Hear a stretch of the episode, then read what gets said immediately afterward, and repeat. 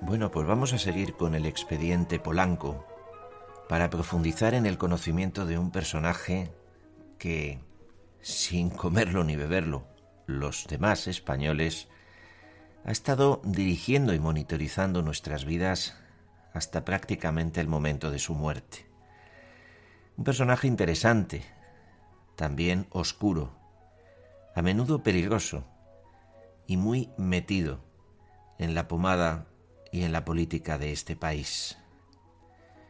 Un oscuro y modesto empresario que a principios de los años 70 se dedicaba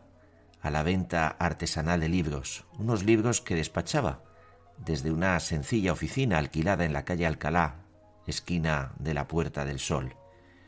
Para ese entonces, esa zona madrileña se encontraba despreciada, ya que los establecimientos de comercio y oficinas de alto standing se ubicaban en Gran Vía. Eran en aquella época tan intrascendentes su empresa y su persona que prácticamente en los años 90 nadie lo recordaba, y mucho menos sus actividades editoriales de aquella lejana época. Allí, en aquella oficina, inició Jesús Polanco sus actividades comerciales en 1953 con una rudimentaria empresa editorial en la que él mismo desempeñaba durante mucho tiempo casi todas las funciones en la naciente editorial santillana. Según algunos, Jesús Polanco le dio este nombre, Santillana, para evocar la bella población cantábrica, cuna de sus ancestros. Para otros, lo hizo en memoria del célebre marqués de Santillana, un aristócrata y poeta castellano, en quien también se inspiraría años más tarde, para darle a su nombre el sabor cortesano añadiéndole la partícula de, Jesús de Polanco, con lo cual además justificaría su fortuna. Del mismo modo, a partir del momento en que le agregaría a su apellido paterno la partícula de, olvidaría su apellido materno, Gutiérrez, dado que tenía un marcado sabor plebeyo.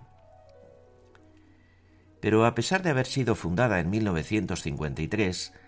al comenzar la década de los 70, la editorial santillana, ya lo vimos, no figuraba en los catálogos de libros, ni tampoco manejaba ningún fondo editorial. Era una muy modesta empresa que apenas le permitía a don Jesús llevar una vida de familia madrileña de clase media. En sus primeros 17 años de vida, Santillana no tuvo prácticamente ningún crecimiento, ya que se limitaba a la distribución de simples cuadernos de caligrafía y cartillas para alfabetización. Sin embargo, a partir del año 70 daría el gran salto e iniciaría su incontrolable ascenso que haría de Jesús Polanco el gran magnate español y lo convertiría en el prototipo del empresario triunfador del hombre, hecho a sí mismo.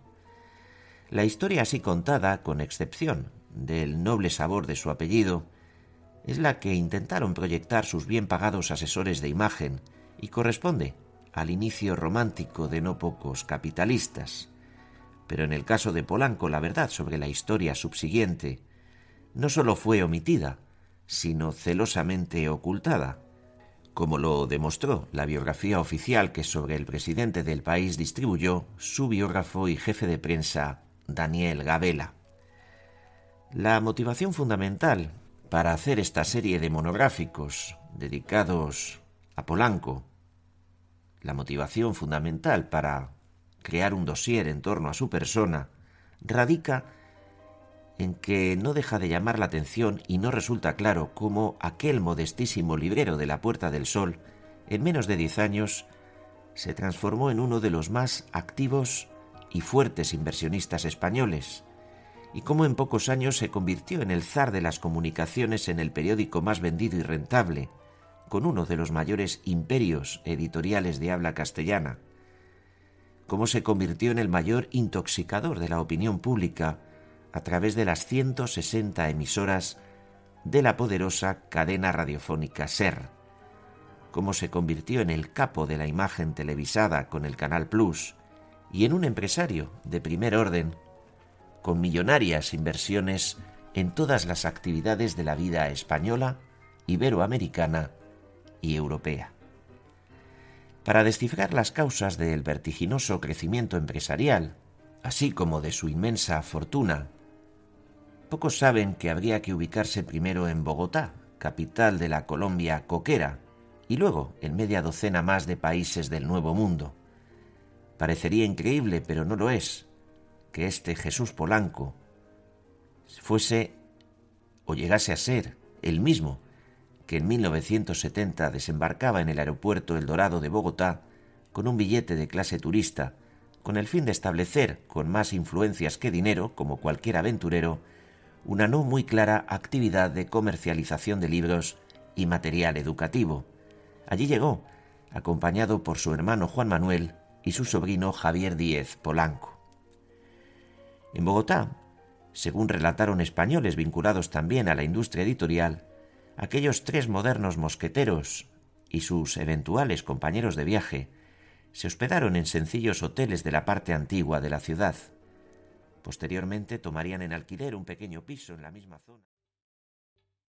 ¿Te está gustando este episodio? Hazte fan desde el botón Apoyar del podcast de Nivos. Elige tu aportación y podrás escuchar este y el resto de sus episodios extra. Además, ayudarás a su productor a seguir creando contenido con la misma pasión y dedicación.